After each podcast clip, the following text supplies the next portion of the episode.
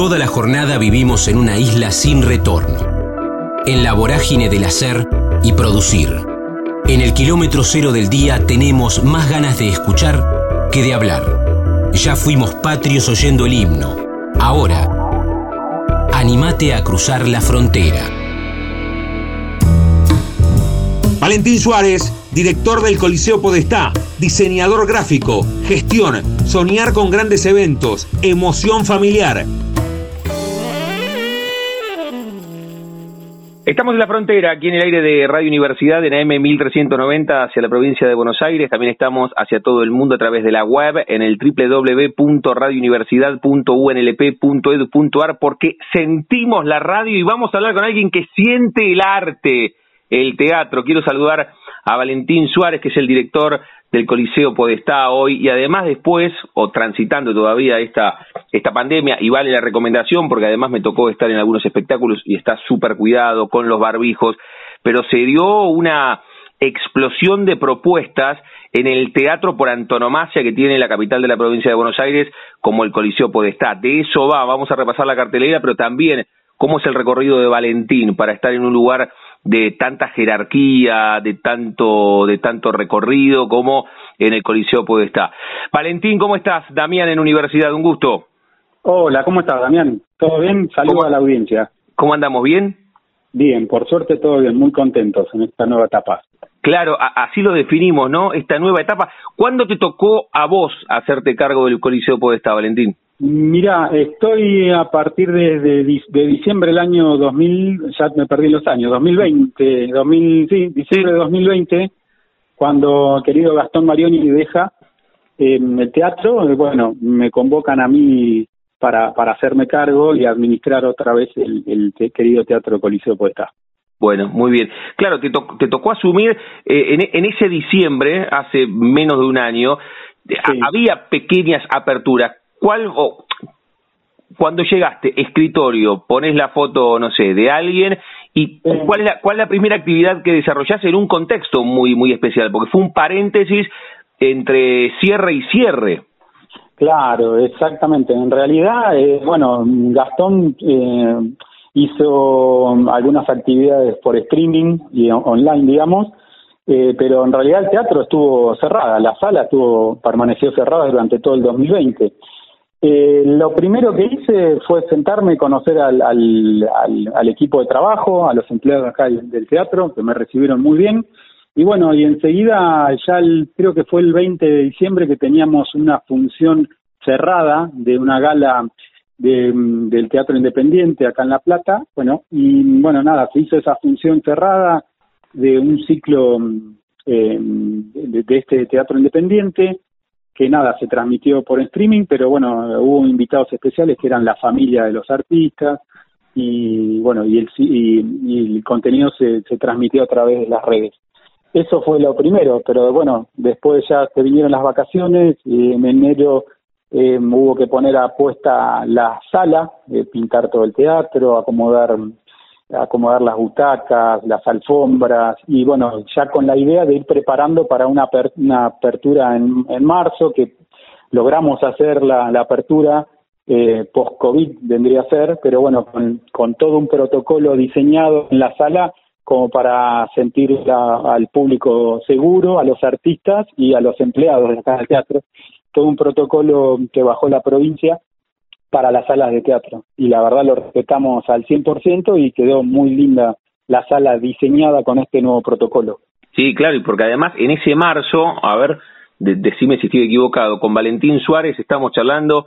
Eh, ¿Está bien el cargo, le digo así, director del Coliseo Podestá, Valentín? Sí. Director general del Coliseo Podestá, sí, exactamente. Eh, eh, en marzo, con ese protocolo diseñado para toda la provincia de Buenos Aires, ¿un 30% del aforo en aquel momento?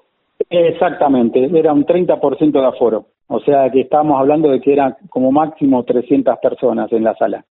Claro, claro. ¿Te acordás la, la primera función no cerrada, esto que decías recién, o los familiares, los artistas, la primera función que vos programaste ahí con todo el equipo de trabajo? A mí me viene a la cabeza algunos nombres como, como Walter, como Alma, gente que hace muchísimo Walter, Alma, exactamente. Alma es la jefa de programación de la, de la sala, Walter es nuestro querido portero, eh, que recibe a todo el público en todos los días que hay función. Eh, lo primero que arrancamos en marzo con el plan de la mariposa, eh, que tuvo tres, tuvo tres funciones acá eh, y con mucho éxito. Bueno, un público joven, eh, pero bueno, una banda mm, que viene del interior, de Necochea, son cinco hermanos que, bueno, son muy conocidos. El plan de la mariposa, ah, dimos inicio a la temporada, a temporada 2021 con ese, con ese espectáculo y después estuvo el domingo, estuvo Cacho Garay, eh, con, bueno, con su habitual espectáculo de humor. Y nada, y al poquito tiempo, a la semana, tuvimos que cerrar porque se, se vino la segunda ola muy fuerte acá en la ciudad de La Plata y bueno, tuvimos tuvimos que tomar eh, esa medida de cerrar la sala para, para cuidar a todos. Claro, cuando vos decías recién, es espectacular ponerlo en palabras y pensarlo, con lo que mm. significa simbólicamente el Coliseo Podestá, que es el término mantenimiento, las butacas, que todo esté pintado. Sí, eso, sí, tiene que brillar todo. eso es un trabajo cotidiano, no es que vos te levantás un día y decís vamos a pintar. No, hay, hay una planificación de mantenimiento que, que también lleva mucho tiempo, Valentín, eso. Sí, sí, sí, sí. Eh, ese trabajo es cotidiano. Todos los días se hace un trabajo distinto en, cada área del teatro eh, para que, bueno, para que el público lo pueda ver y disfrutar y, nada, que vea que, está todo en condiciones. Pero es un espacio eh, muy grande el teatro, tiene muchas muchas áreas y, nada, hay que, que, hay que conservarlo. Tiene 134 años de historia este edificio, muy querido para todos los platenses. Sí, para los platenses y te digo, para el firmamento artístico nacional, porque cuando vienen eh, las actrices, los músicos, los actores y se presentan en ese escenario del Coliseo Podestá, hablan de la historia del teatro nacional, Valentín, no tiene que ver eh, con, con la ciudad de La Plata, sino que a nivel nacional. Exactamente, la gran familia de artistas que fueron los Podestá, eh, que bueno, eh, acá es la cuna, el inicio, digamos, del teatro rioplatense. Sí, sí, así como en el Picadero que por suerte conservamos también, eh, uno de los pocos teatros que tiene este circo de arena abajo, eh, abajo de la sala para el, para el público que por ahí no conoce, eh, está, bueno, el, donde se da inicio al, al, al teatro criollo, está el Picadero, famoso Picadero, circo de arena. Estamos disfrutando la charla con Valentín Suárez, es el director del Coliseo Podestá, esta nave insignia que tenemos en la ciudad de La Plata, pero lo estamos hablando recién, no tiene que ver con, con la jactancia propia de, los platenses, sino que tiene que ver con la propia historia del teatro a nivel nacional. Ahora vamos a hablar de la cartelera y de los proyectos cuando uno llega a un lugar como eh, en el cual ahora estás desarrollándolo, Valentín, pero ¿cómo, cómo es tu recorrido previo? ¿Qué, ¿Qué relación has tenido históricamente vos con el arte? Hoy la fotografía nos muestra que sos el director del Coliseo Podestá, pero ¿cómo es tu recorrido? ¿Cuál, es tu lazo con el arte desde que sos muy, muy pibe? Mira, en realidad yo vine a La Plata, como todo pibe del interior, a estudiar una carrera universitaria. ¿De dónde sos, Valentín, vos? Yo soy de Tres Arroyos. ¿De Tres Arroyos? De Tres Arroyos, sí, provincia de Buenos Aires. ¿Hincha Huracán o no? Ahí, no. Exactamente, sí, sí, de Huracán de Tres Arroyos. Los hermanos Dra eh, Dragojevich, Natalicio, el Novillo García, ¿no? Esa banda que ascendió. García, exactamente, sí, que sacaron campeones a Huracán. Ah. Exactamente. Eh, bueno, no, yo vine a estudiar en diseño en comunicación visual en Bellas Artes, así que en el año 99. Eh, y bueno, eh, después me gradué, comencé a trabajar en la municipalidad poco tiempo antes de graduarme como diseñador y bueno, me quedé en la municipalidad y después trabajando eh, de manera particular. Eh, nada, y se dio la posibilidad de, nada, de, conocerlo a Gastón y de, de, saber cómo venía trabajando. Veníamos, yo como, secret como jefe de departamento en, en la municipalidad, en, en, la Secretaría General, y nada, en ese vínculo que construimos trabajando a la par, eh, él mm, tuvo la la visión de verme acá sentado cuando él estaba a punto de renunciar y nada, charlas previas, charlas que hemos mantenido con el secretario general de la municipalidad y nada, me, me ofrecieron el, cargo y hacerme cargo de este, de este gran, de este gran teatro.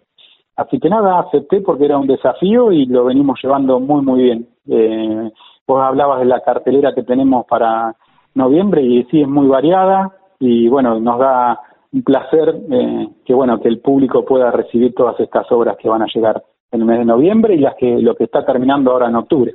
Ahora, ahora vamos a repasar lo que tiene que ver con la cartelera, pero las características aquí en la frontera que son, son charlas más que entrevistas, y por eso me parece muy valioso conocer quién tiene a cargo hoy el Coliseo Podestá, quién es el director. Bueno, es Valentín Suárez, que nació en Tres Arroyos, que vino a la ciudad de La Plata a estudiar diseño y comunicación visual, que uno pensó que ya no, no, no, tenía nada más que ver Gastón, pero tenés una relación ahí con Gastón que tiene una cabeza, bueno, en la última semana le dieron el premio Conex, si no me equivoco. Exactamente, sí, sí, muy, muy merecido ese premio. ¿eh? Claro, un, tipo, un tipo con una, con una visión de la cultura de la ciudad de La Plata muy, pero muy clara. Y, y el, el diseñador Valentín, donde también vos te venís de Tres Arroyos con esa idea directa de estudiar diseño, ¿dónde nace el diseñador en, en tu vida? También cuando eras muy pibe, hacías dibujos al margen de las hojas en las horas libres, ¿cómo nace el diseñador? Sí, quizá era muy, muy todo muy intuitivo el dibujo que hacía, pero sí, la verdad que sí,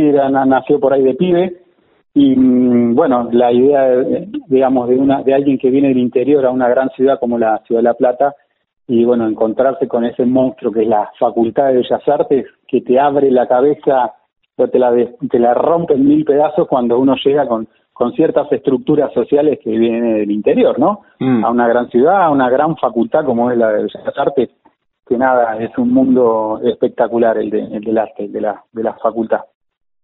Qué bueno, y, después dijiste que ahí te egresaste y laburaste también de eso, o sea, es, es, tu, es tu vocación esa también. Es mi vocación, sí. sí, Cuando me da el tiempo, por suerte, eh, me puedo dedicar al diseño, digamos. Eh, es un trabajo que hago eh, solo, tranquilo, digamos, ¿no? sin jefes, eso mm. está bueno.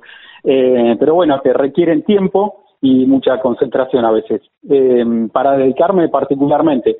Pero bueno, también estuve ligado muchos, muchos años a la municipalidad, por eso tengo mucha experiencia en gestión, porque estuve en áreas complicadas, áreas sensibles por ahí, eh, y la experiencia que tengo hacen que mm, por ahí tomar una dirección no no sea un problema para mí. Eh, ahora, manejo de personal tampoco. está, bueno eso. Manejo bien. Ahora, vamos a hablar de eso de, de, la gestión, pero ¿qué sentís que te dio? Llevas casi un año como director del Coliseo Podestá, vos sos diseñador, viniste de Tres Arroyos a estudiar en Bellas Artes, hoy Artes, diseño y comunicación visual. ¿Qué, qué, qué, ¿Qué, le dio el diseñador al director del Coliseo? ¿Tenés una mirada diferente desde, no sé, desde lo estético? ¿Qué, qué, sentís que el diseñador le da como valor agregado al director del Coliseo?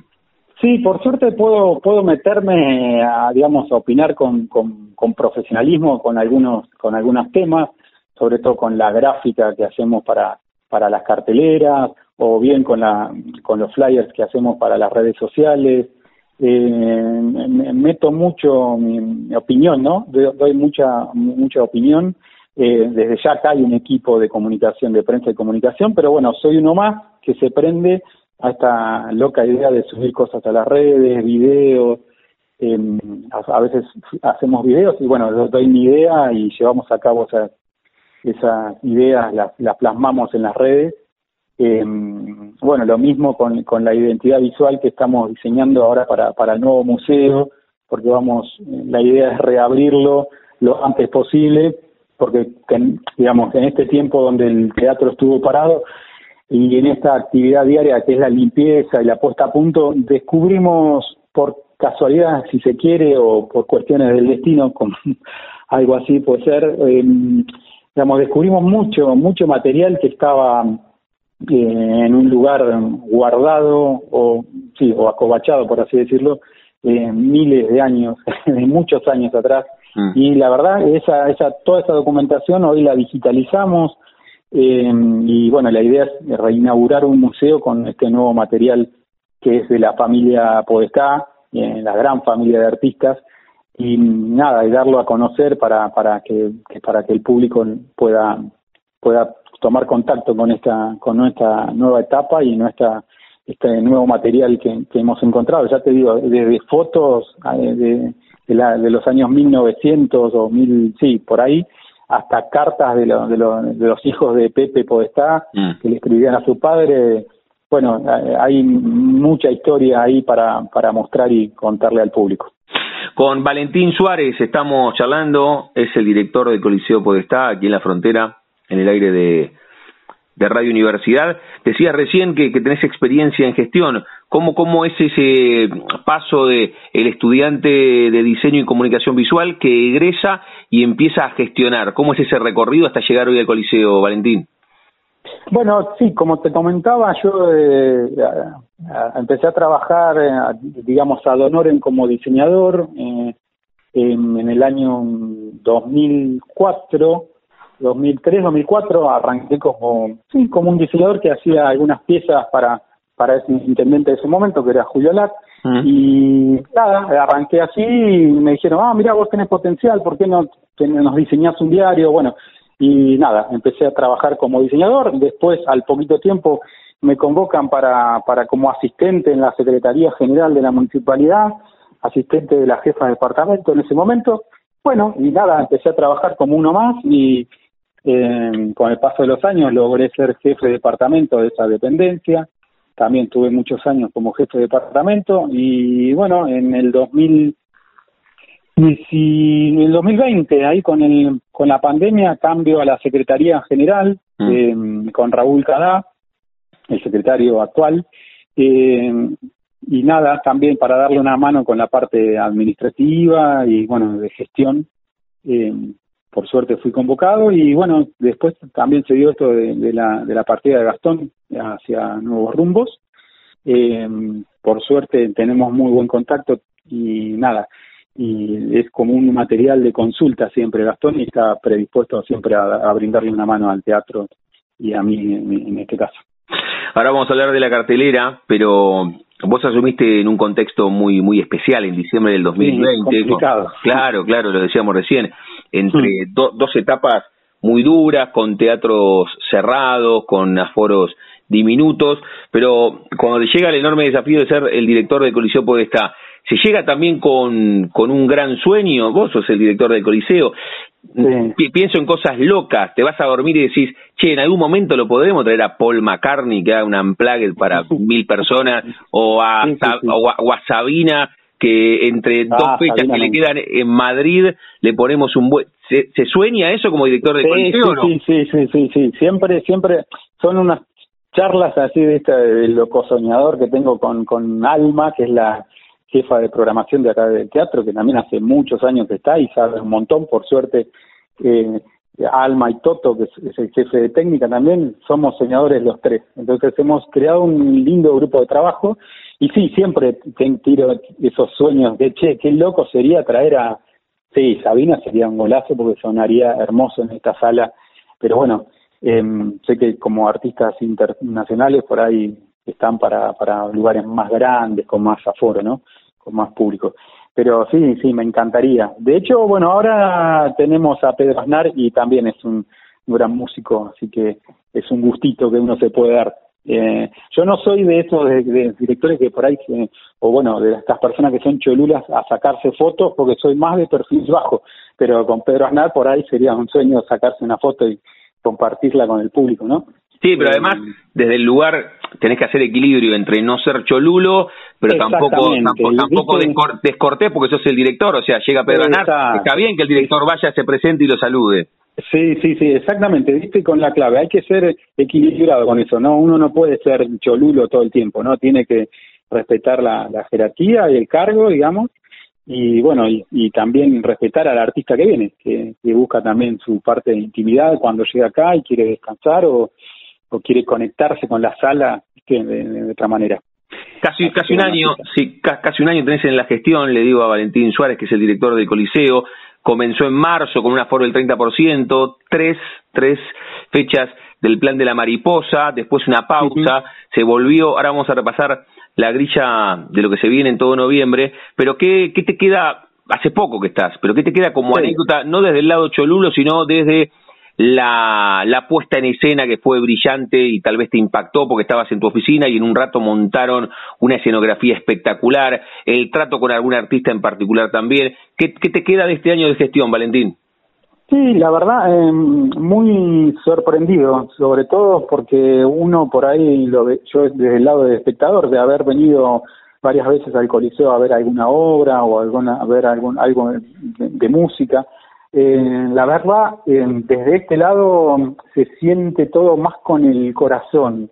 ¿Cómo darte un ejemplo? No sé, desde, desde que alguien eh, sin querer maltrata una butaca o cosas así que uno las cuida ahora de yo cuido tanto todo que porque lo hacemos todo con tanto amor digamos eh, que uno lo siente en la piel en el cuerpo todo lo que pasa acá se vive de una manera muy distinto, no sé cómo mm. explicarlo, ¿no? Sí, sí, sí. Y otra cosa, caminar la sala con las luces apagadas, eh, por ahí a alguien le daba al principio un poco de miedo. Yo no, ahora, ahora la verdad puedo caminar todo con luces apagadas, que es, placentero circular por acá. Eh, bueno, pero tengo esos gustos que me puedo dar como director, ¿no? De, de agarrar y prender las luces de la sala cuando estoy solo, porque estoy haciendo alguna recorrida para ver cómo están, no sé, las paredes, la humedad o lo que sea, ¿no? Y hoy por hoy me puedo dar esos gustos y que digo, qué, qué lugar mágico que me tocó, eh, la verdad es un sueño, es, es hermoso estar acá. Y, y en el árbol genealógico, para, para arriba, con, con la gente que te antecede, ¿alguna ligazón más directa con el arte? ¿Algún tío o algún abuelo que se dedicaba a la actuación, a la música o no? No, no, no, todo, como un hobby por ahí, mi, mis hermanos, mi hermano más grande con la, con la guitarra, la, por ese lado, por ahí la, la música, eh, pero por el lado de, no, de, del arte en general tampoco, soy como el primero en la generación eh, que bueno, que, que le gustó el, el, diseño, la fotografía, la, la música, todo un poco lo, lo, relacionado con las artes en general. Qué bueno eso, ¿no? Porque por suerte me llevo bien. ¿Qué, qué, qué te dijo tu, tu hermano? ¿Sigue en Tres Arroyo? Porque lo que marcábamos recién, la sala del Coliseo Podestá es el Coliseo Podestá de la ciudad de La Plata, uno de los más, más, emblemáticos de la Argentina. ¿Qué te dijo cuando, cuando le dijiste que, que ibas a asumir esta enorme responsabilidad? La verdad, muy emocionado todo. Mi viejo, sobre todo, mi viejo muy, muy, muy contento. Eh, todavía no lo pude traer a la sala porque, bueno, tiene algunos temitas con, de enfermedad, pero eh, nada, este, muy orgulloso, todos, todos, toda la familia. Eh, por el lugar, ¿no? Por el lugar que uno está ocupando acá. Qué maravilla. Con lo que eso implica, sí. La charla con Valentín Suárez, el director del Coliseo Podestá, ahí nosotros también, entre hablar del Coliseo y su propia historia, porque siempre es, me parece propicio, trascendente, contar quién está a cargo de determinados lugares para saber qué pasa con esos sitios. Y se vienen, lo decías recién, Valentín, se vienen fechas eh, muy importantes. Vuelve Silvia Cutica con el cuarto de Verónica, ahora, pero también una cartelera muy variopinta, que me parece que también esa es la responsabilidad del Coliseo, ¿no? Que, que, que, no solamente tenga a Pedro Aznar, sino que eh, vienen los Rodríguez Galati, que son un... son dos estandaperos espectaculares. Espectaculares, sí. Son, brillantes, los he visto ahí en el Coliseo. Pero, pero ¿qué, lo que tengas en la cabeza, o tenés la grilla a mano de todo lo que se viene en noviembre. Tengo una como una listita de que para para ayuda a memoria. ahora ahora terminamos octubre con los abuelos de la nada el viernes. Sí, sí. A las 21:30 horas.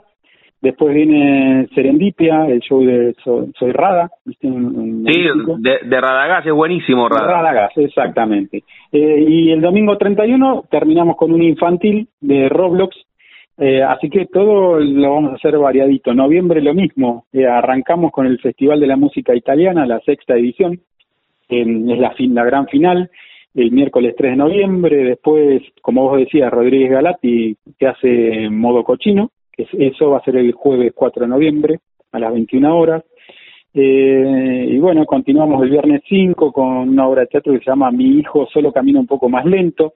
El sábado 6 con Pedro Aznar el domingo 7 un infantil con cantando con Adriana. Sí, Adriana, sabes que sabes que voy a hablar en las próximas horas con Adriana, eh, porque tengo buena onda con ella y me dijo que venía al Coliseo, así que vamos a hablar con ella también. Sí, sí, entrevístenla, que bueno, que, que, que nada, que sea con todos los éxitos. Ella va a estar el 7 de noviembre a las 5 de la tarde. Mm. Después, eh, mira, más adelante viene Dalia Goodman eh, con el Cosas de Minas 2.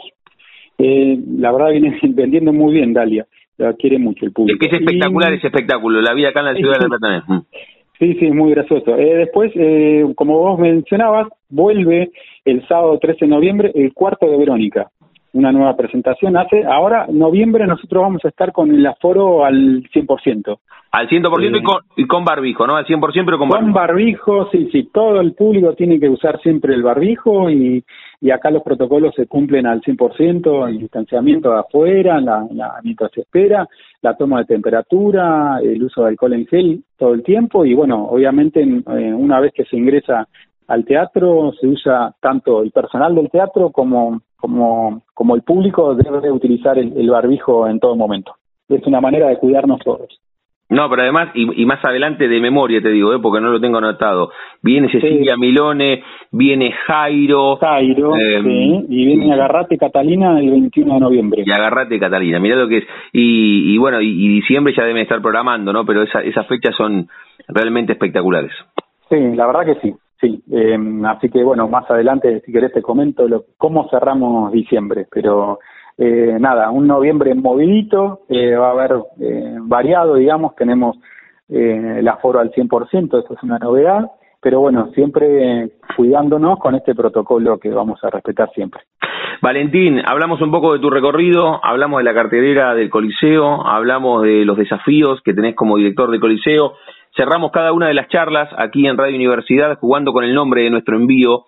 A todos y a todas les pregunto si tienen un momento frontera en sus vidas que no se refiere a un lugar geográfico, sino un momento rupturista, bisagra, decisivo en tu vida. Sé que es difícil elegir uno solo a veces, pero tal vez tenés ese momento de quiebre, cuando viniste de Tres Arroyos a La Plata y estudiaste en Bellas Artes, o cuando te recibiste de diseñador, o ahora este enorme desafío de ser director del Coliseo Podestá, o algo más sencillo, cuando tenías, no sé, cuatro o cinco años e ibas al colegio, algún viaje cuando eras adolescente, un momento frontera en tu vida, ¿podés elegir uno solo? Eh, tengo muchos, como es, mirá, no sé, me leíste como la carta, pero la, la, verdad, este momento que estoy atravesando ahora como director es de una emoción todos los días, todos los días, porque siempre, siempre sucede algo maravilloso en este teatro y nada, recorrerlo ya me da tanta gratitud. Eh, la verdad que este es un momento bisagra en, mi, vida y que no me lo voy a olvidar nunca más. Eh, es espectacular y un honor enorme ser director de esta sala. Valentín, gracias por este rato y también hablemos eh, la próxima cuando, cuando, con esto que contabas, ¿no? El Museo del Coliseo, ¿tenés fecha ya? ¿Tienen programado cuándo, cuándo tenés la idea de, de reabrirlo? ¿Cómo es eso? Sí, venimos, ya te digo, eh, eh, ya terminamos de, digitalizar todo el material eh, que encontramos. la idea es clasificarlo, ordenarlo bien y archivarlo como corresponde para que no se siga deteriorando este material, que es mucho papel y es muy, muy viejo. bueno, y la idea es tratar de llegar a diciembre e inaugurarlo, pero bueno, por cuestiones de pandemia también nos fuimos atrasando con, con otras cuestiones y, y bueno, eh, trataremos de, de, reinaugurarlo ahora en diciembre. Esperemos que lleguemos con los tiempos. Valentín Suárez, director del Coliseo Podestá. Valentín, gracias por este rato, eh, por, por contarnos parte de tu historia, por abrirnos las puertas cada vez que vamos a grabar el programa de tele también. Así que gracias por, por la charla. Son siempre bienvenidos y un saludo para toda la audiencia. Abrazo enorme. Abrazo. Elaboración de pastas frescas y pizzas para hornear, El Banquete. Somos un clásico en la ciudad desde hace 15 años. Hacenos tu pedido al 221-554-2004. Encontranos también en Instagram, El Banquete. Especialistas elaborando pizzas y pastas. Convencidos de que cada persona tiene una historia para contar la Frontera. Coleccionamos charlas en el aire radiofónico. Laura Zambrini, Sociología, Escribir un libro, Viajes, Familia, Vestimenta, Costura y Cultura a través de EDULP. Estamos en la frontera, aquí en el aire de Radio Universidad, en AM 1390 hacia la provincia de Buenos Aires. También estamos hacia todo el mundo a través de la web en el www.radiouniversidad.unlp.edu.ar porque sentimos la radio, siempre o casi siempre hablamos con, con artistas, pero también hace muchos años que hablamos con autores y con autoras, como en este caso, que se editó a través de la editorial de nuestra Casa de Altos Estudios, Costura y Cultura, de Laura Zambrini y de Daniela Lucena. Y con Laura vamos a charlar costura y cultura a través de EDULP, aproximaciones sociológicas sobre el vestir. Laura, ¿cómo estás? Damián en Radio Universidad de La Plata, un gusto. ¿Qué tal, Damián? ¿Cómo estás? Un gusto saludarte. ¿Cómo estamos? ¿Bien? Todo bien. Bueno, me alegro mucho. ¿Qué, te genera eh, con, tu recorrido académico que personas que, no te conocen te hablen del libro que, se editó a través de Edul, no puntualmente por este, pero ¿qué te genera que lo que, lo que escribieron con Daniela llegue o, que vaya abriendo diferentes puertas? Bueno, lo primero es una alegría que, que, que tanto trabajo y años de investigación eh, comienza a, circular y incluso por fuera de espacios universitarios y que genere curiosidad, interés. Eh, así que en ese sentido siempre es un placer hablar de, del trabajo que, que, que venimos haciendo hace tantos años. Está buenísimo que lo digas en el comienzo, qué enorme desafío, ¿no? Que pueda saltar la cerca académica, ¿no? Lo, lo marcás desde el comienzo, es como un enorme desafío para los que escriben adentro de ese marco. Sí, también eh, yo elegí un objeto de estudio que podríamos decir la moda, el diseño, que eh, de algún modo es, es, bastante atípico dentro del campo académico. Entonces, por un lado está ese doble desafío, insertar el tema dentro del campo académico y a la vez eh, salir de, digamos, de los claustros y, y bueno, que, que, se pueda llenar un poco más de, contenido y de reflexiones teóricas eh, sobre esta práctica tan naturalizada que es el, vestirse. Sí, sí. ¿Cómo, ¿Cómo se te ocurrió, ya que lo marcaste en el comienzo, cómo, cómo se da que decís, che, voy a hacer este recorrido, voy a investigar? ¿Cómo se da el proceso hasta tener este libro objeto editado por Edul, que escribiste vos con Daniela? ¿Lo, lo tenés ese, momento, ese momento justo donde empezás a hacer ese recorrido para que se convierta en un libro? No, en realidad el recorrido empezó hace muchos años. Bueno, yo, yo estudié, mi carrera de grado fue sociología y una vez que en la UBA, una vez que, que me recibí, bueno, la sociología tiene un campo que es muy amplio no sé, y hay, hay tantas sociologías como como eventos culturales, ¿no? Se puede estudiar la educación, el trabajo, la salud, el campo cultural, el arte.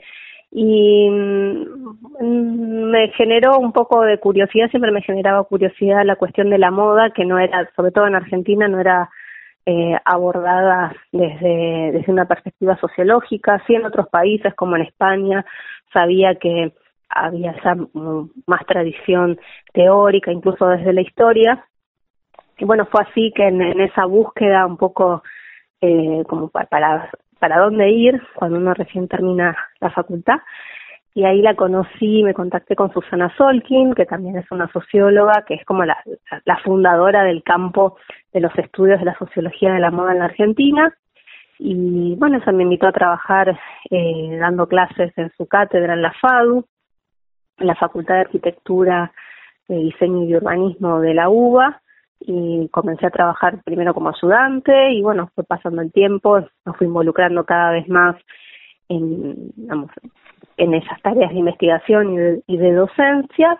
Y bueno, luego cuando llegó la hora de hacer un posgrado, presenté un proyecto en el CONICET para trabajar el tema de las prácticas vestimentarias desde una perspectiva de género. Y bueno en ese cruce ahí bueno fue fue tomando cada vez como más eh, más cuerpo no y hoy por hoy bueno soy investigadora del CONICET soy la titular de la cátedra de sociología en la FADU y bueno un poco en, todo ese marco que uno va conociendo eh, diferentes eh, investigaciones colegas incluso en Latinoamérica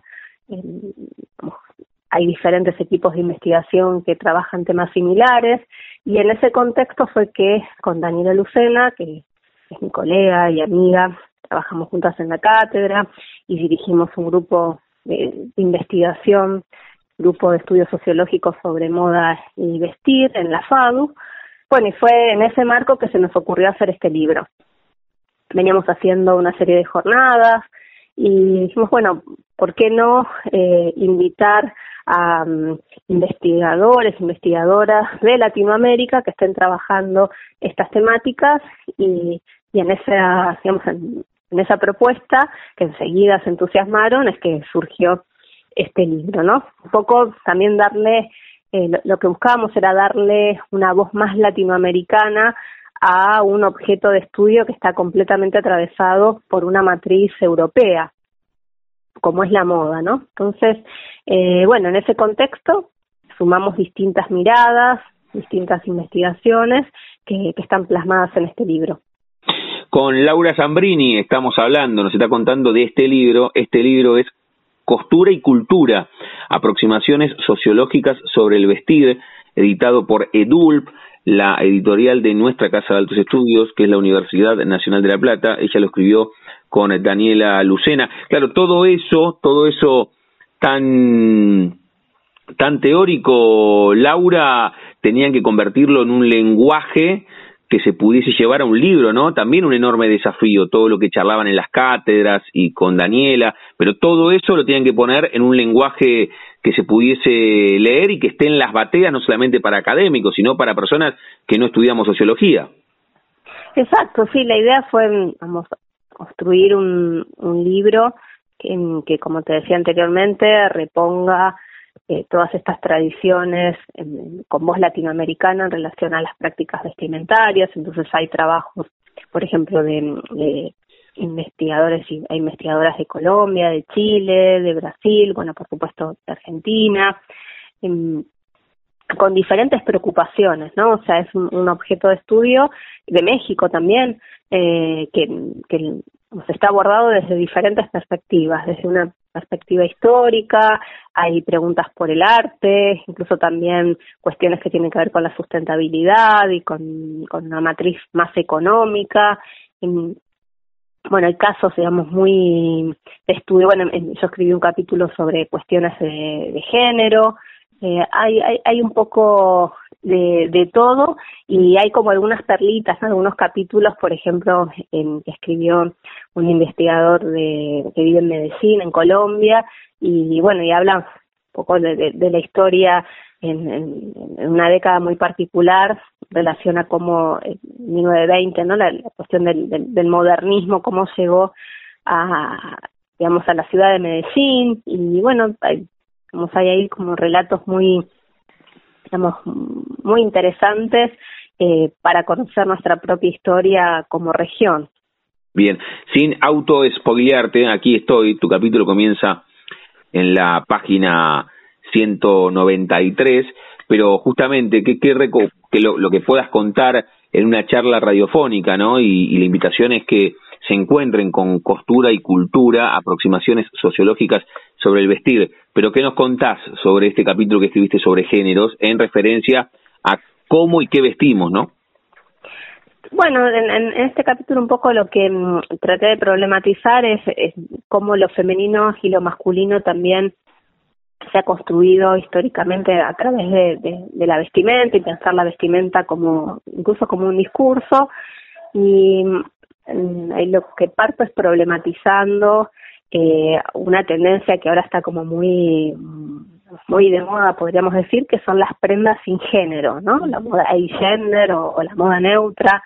Y un, poco hago un po eh, ese recorrido en relación a cómo se fue transformando el sistema de, vestir más, podríamos decir, binario, la idea del unisex, y, y pongo mucho en cuestión la idea de lo neutral, ¿no? Si es posible pensar en una vestimenta neutral, si es posible pensar en cuerpos neutrales y, y si en todo caso no será una digamos, imposición de las formas masculinas en, a, la silueta femenina, ¿no? En general, cuando vemos esta, estas propuestas de la moda neutro sin género, suelen ser tipologías digamos más bien digamos de ropa muy muy amplia no muy recta eh, la, la, típica indumentaria masculina digamos adaptada a la silueta femenina en nombre de la neutralidad. Entonces un poco eh, lo que trato es ahí de como de mover eh, algunas cuestiones discusiones que se dan en el campo del diseño y bueno pensando pensándolo desde una mirada más sociológica ¿no? O sea, tiene así como distintos recorridos de cómo se va transformando en diálogo con los cambios sociales, un recorrido por, por ejemplo, cuando el, el, pantalón llega a la indumentaria eh, femenina, ¿no? O sea, también como una mirada más política de, del vestir en términos de género. Mm.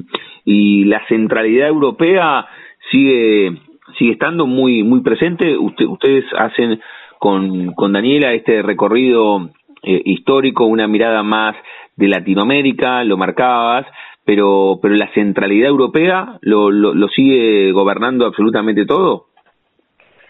Y eh, sí, en un punto sí no, te diría. Por un lado, hay toda una tradición en los cuales los, textiles eh, latinoamericanos, en particular en, en, Argentina, estaba esta cuestión de los famosos viajes a Europa para ir a, vamos a buscar catálogos, a buscar revistas, a buscar, eh, digamos, la, moda, eh, la novedad, ¿no? La novedad en la moda y, y traerla a, hacia nuestros pagos. Pero bueno, ahora con, las redes sociales, todo eso, digamos, esos viajes a, y bueno, hasta antes de la pandemia igualmente eh, los viajes de tendencia se seguían haciendo.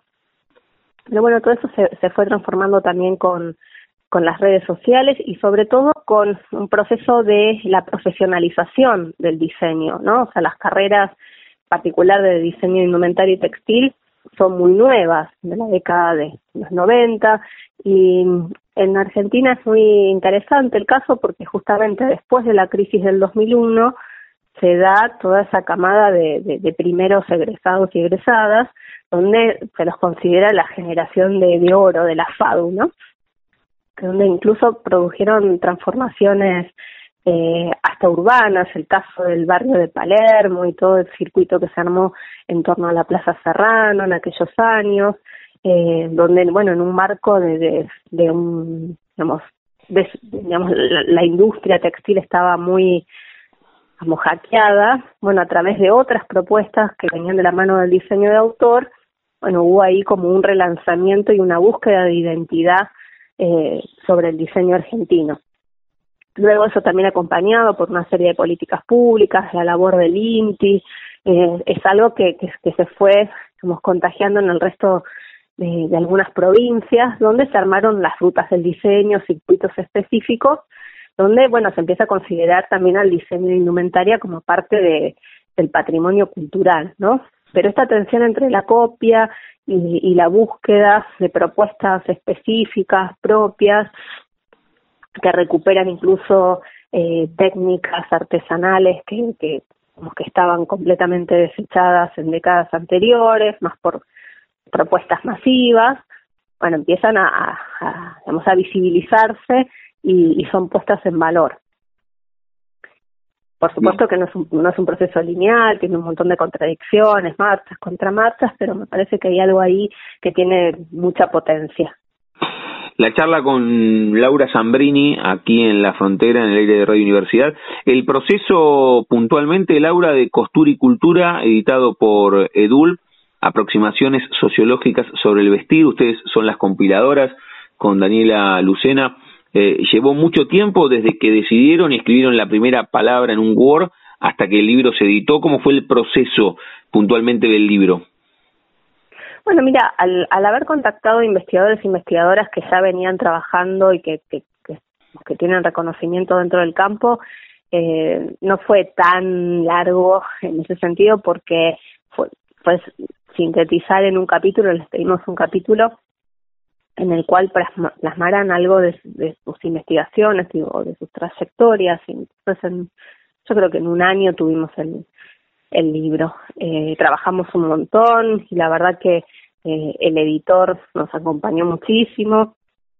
Así que bueno, fue ahí como, como poner mucha energía en, en, en este año, año y medio y, y por suerte pudo salir a la luz el libro. Sí, estaba mirando, ¿cuándo, ¿cuándo vio la luz? ¿Fue pre-pandemia? Esto es 2019. Fue pre-pandemia. Lo presentamos en el Museo del Traje, acá en la mm. ciudad de Buenos Aires, en octubre del 2019, sí. Bien, bien. ¿Y, y la pandemia te llevó a, enfocarte en otra en otra escritura para cristalizarlo en algún libro? Eh, sí, bueno, sí, ahora estoy trabajando sobre cuestiones más específicas que tienen que ver con el diálogo entre el campo feminista y la moda, un mm. poco ver cómo las transformaciones de uno y otro cómo se, se, se van retroalimentando, así que sí estoy trabajando sobre eso. Ah, Sabes que aquí el disparador es, es el libro que editaron por Edulp, Costura y Cultura, le digo a Laura Zambrini, cultura, eh, costura y cultura, aproximaciones sociológicas sobre el vestir, pero, pero también siempre, bueno, tenemos este disparador, pero me gusta saber quiénes lo escribieron. Vos sos eh, socióloga y además doctora en ciencias sociales de la Universidad de Buenos Aires. Socióloga, ¿en qué momento elegiste? ¿Ni bien terminaste la, la primera parte, el secundario, o, diste algunas vueltas por otro lugar, eh, Laura?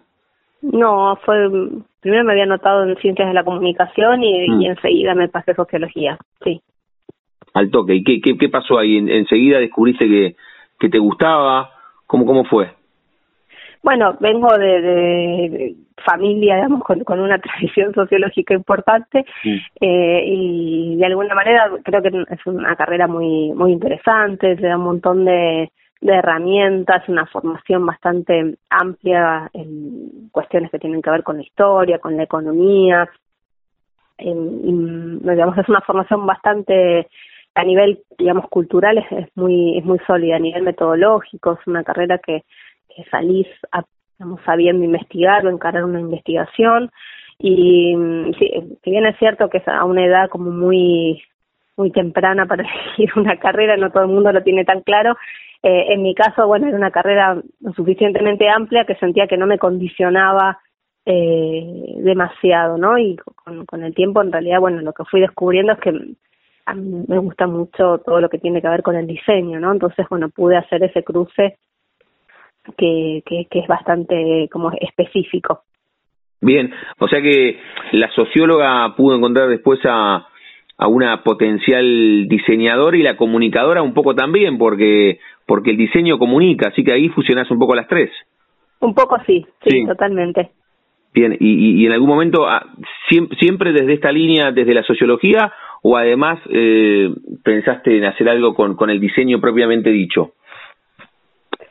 Eh, a ver, yo ya hace muchos años, hace, hace más de 15 años que trabajo en la FADU, entonces, bueno, estoy completamente rodeada de, digamos, de la arquitectura y el diseño, ¿no? Entonces, de algún modo, hay algo ahí de, ese lenguaje que, que se va contagiando, pero bueno, mi formación es, teórica y académica. Puedo hacer alguna cosita eh, de diseño como una cuestión más de hobby, pero no, no como algo profesional.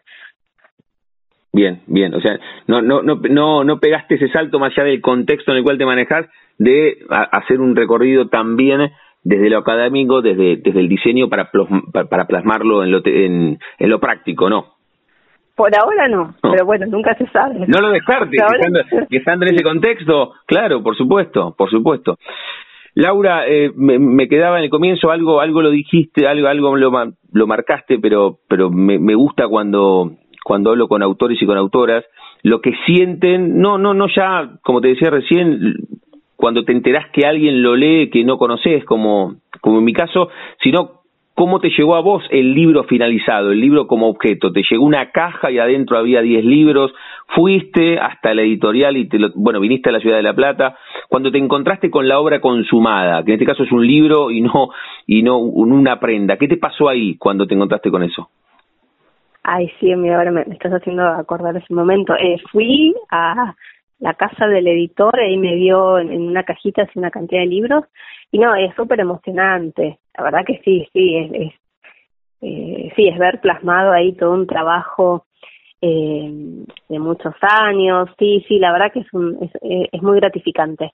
Y después la presentación también, que van gente querida, bueno, todo el, el rebote que tiene eh, la publicación de un libro que, que lamentablemente eh, la pandemia un poco lo, eso lo frenó porque teníamos pensado hacer otras presentaciones. Pero bueno, incluso eh, cuando presentamos este, este libro, a, a, los pocos días yo viajé a la Universidad de Bolonia a hacer una estancia. Y bueno, la verdad es que para mí haber dejado un ejemplar de costura y cultura en la universidad, en la biblioteca de la Universidad de Bolonia, eh, me llenó de orgullo, tengo que decirlo. La verdad que sí, sí, fue muy lindo. Claro, porque vos, vas eh, a, la casa del editor, que tal vez muchas veces fuiste previamente para algún detalle, la última maqueta, pero hay un momento donde todas esas maquetas se cristalizan y es eh, debe ser un momento muy muy emocionante, porque además en cuanto a libros, ¿esta, esta es tu ópera prima o no? Sí, eh, de libros sí, porque bueno, tengo mi tesis de doctorado, todavía no la publiqué, estoy viendo a ver si la publico o no, pero de libro, libro, había participado eh, con, con capítulos en otros textos, pero así de, de, organizarlo. Y también es un, digamos, es un gusto cuando es un trabajo colectivo y, y que sale bien y que eso, eso también fue algo muy gratificante con, con Daniela Lucena, haber podido hacer este libro juntas, también muy un proceso muy lindo. La charla con Laura Zambrini, aquí en la frontera, en el aire de Radio Universidad. Ellas, cuando digo ellas, es Laura y Daniela Lucena, son las compiladoras, escribieron este libro Costura y Cultura, aproximaciones sociológicas sobre el vestir en la editorial de nuestra casa, Baltos Estudios, que es la Universidad Nacional de La Plata. Laura, cerramos cada una de las charlas jugando con el nombre de nuestro envío. Primero, felicitaciones a vos y a Daniela por este libro, porque además la contactamos primero Daniela a través de un inbox de, de, Instagram y ahí nos puso en contacto y pudimos, pudimos charlar. Te decía que cerramos cada una de las charlas jugando con el nombre de nuestro envío a todas y a todos. Les pregunto si tienen un momento frontera en sus vidas, que no se refiere a un lugar geográfico, sino un momento rupturista, bisagra, decisivo en sus vidas reitero, puede ser profesional o personal, esto que marcabas recién, vas a Bolonia, a la universidad, y dejas un libro que en la portada tiene tu nombre, o cuando te recibiste de socióloga, o algo más personal, algún viaje, o apendicitis a los ocho y te quedaste sola en un hospital, lo que vos quieras, pero hay momentos mojones en la vida. ¿Vos podés elegir uno solo? A ver, bueno, a ver si me viene a la mente. Eh, cuando estaba haciendo el doctorado hice una parte en, Brasil, en Río de Janeiro, y me acuerdo del día que llegué y así fue como ver la playa y, conjugar la vida de ir a la universidad y estar en Río y todo fue fueron unos meses hermosos. Así que eh, sí lo tomo como un antes y un después porque aprendí mucho en ese viaje de, de cómo la vida académica también puede ser muy muy alegre y estar nutrida ah, de, un montón de cosas lindas que hasta el día de hoy disfruto. La charla con Laura Zambrini junto a Daniela Lucena escribieron Costura y Cultura, aproximaciones sociológicas sobre el vestir, editado por EDULP, por el editorial de la Universidad Nacional de La Plata. Laura, gracias por este rato, felicitaciones por el libro, un beso. Bueno, muchas gracias, muchísimas gracias. ¿eh? Chau, chau. Chau, chau. Pasaporte en mano. Noctámbulos con la radio abajo de la almohada. Equilibristas entre el ayer y la ilusión de mañana. Somos La Frontera. Idea y conducción, Damián Zárate. Idea y colaboraciones, Julián Álvarez. Producción de notas, Puma Gaspari. Edición y postproducción, Juan de Vega. Idea sonora, voz y edición, Diego Carrera. Voz artística, Pablo Dupuy.